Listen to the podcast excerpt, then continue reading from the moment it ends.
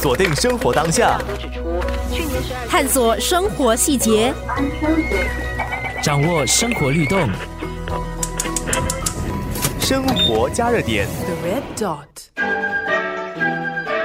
牛车水年货市场除了是吸引大批华人在农历新年前到那里采购年货的热门夜市，也是许多摊贩开始创业的起点。因此，不少摊贩每一年都坚持一定要标下摊位做生意。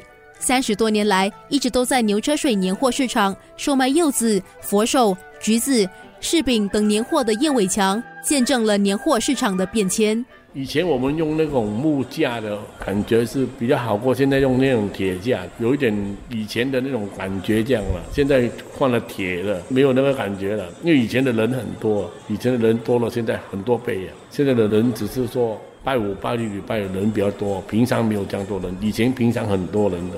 都挤来挤去，挤来挤去。二十多年前关灯了，三点多四点还在卖，卖到四点多。以前我们有一间店在牛车水里面，外面他们关灯了，我们里面去你的店，我们可以把那个东西放在里面，在店里面卖。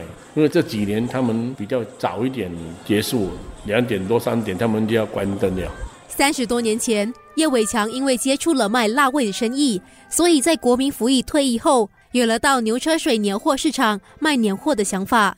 我是从小在牛车水长大，每一年都是这样过啊。以前我很小的时候，我父母也是在这边做生意。那个时候四十多五十年的时候，我服完兵我就卖这个年货了，因为我有跟过一个师傅。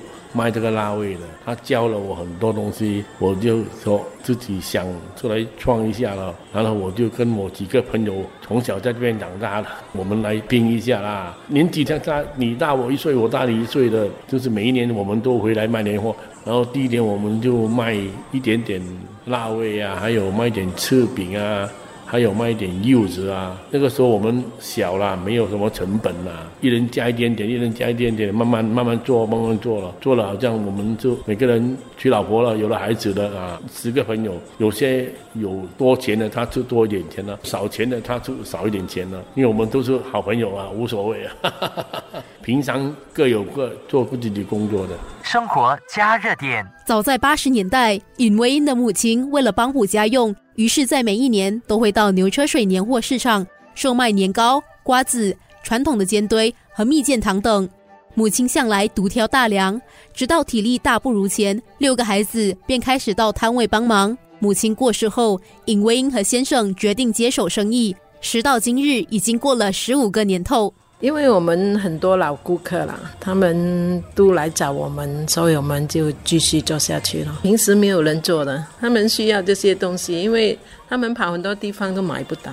爸爸妈妈身体不好，叫他们下来买，我们两个来开档咯。然后十二点就有请工人来，最后那个星期就很忙，家里的人兄弟姐妹啊、孩子啊都会来帮忙。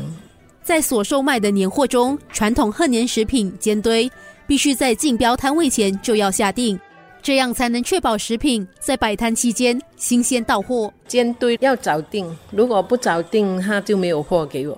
差不多是五百粒这样，他们炸好这样，用一个篮子交给我而已，我要自己包装，包糖果啊，包煎堆啊，一家人一起帮忙包了，把它包成一个葫芦的形状。一个扁的，一个圆的，尖堆碌碌，金银满屋，金银财宝都滚进你的屋。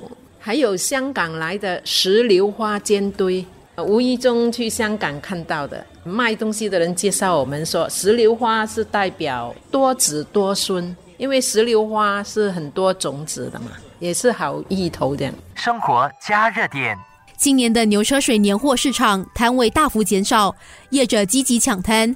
促使整体竞标价上扬约百分之十，当中位于史密斯街和丁家奴街交界处的旺滩标价最高，达一万三千八百九十九元，创下过去五年来的新高。叶伟强就是标下旺滩的摊主，这也是他们连续两年夺标，而这个高价是他和几位合伙的朋友商量后决定的。知道我有一个对手，他会标这个位置，必须要下这个价钱。如果我不下这个价钱，我会标输给他。标了这样多年呢，多多少少我的经验是比人家好一点。你要标这个摊位，你要知道这个摊位大概多少钱你会标到。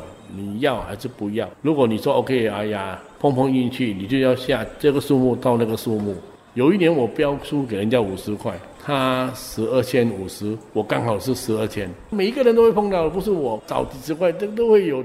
尽管在春节间摆摊很辛苦，然而在大年除夕当天，能和家人、老朋友、好伙伴一起在档口吃年夜饭，对尹卫英和叶伟强来说别具滋味。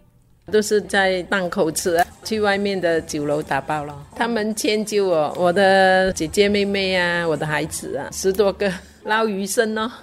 我们每一年都在年货市场里面吃团年饭，有两个是大家庭的没有在了。其他的全部都有在，就是没办法，他们要出去一下，等一下才回来这样啊。有些隔壁摊的我们都有在一起啊，也是叫他们一起来吃这样啊，在楼上啊，我个真的订了，然后我们拿下来这样。有些是自己家里煮了，好像我们煮那个盆菜啊，自己煮了拿下来这样了。因为你在外面好个真的，我都没有盆菜了。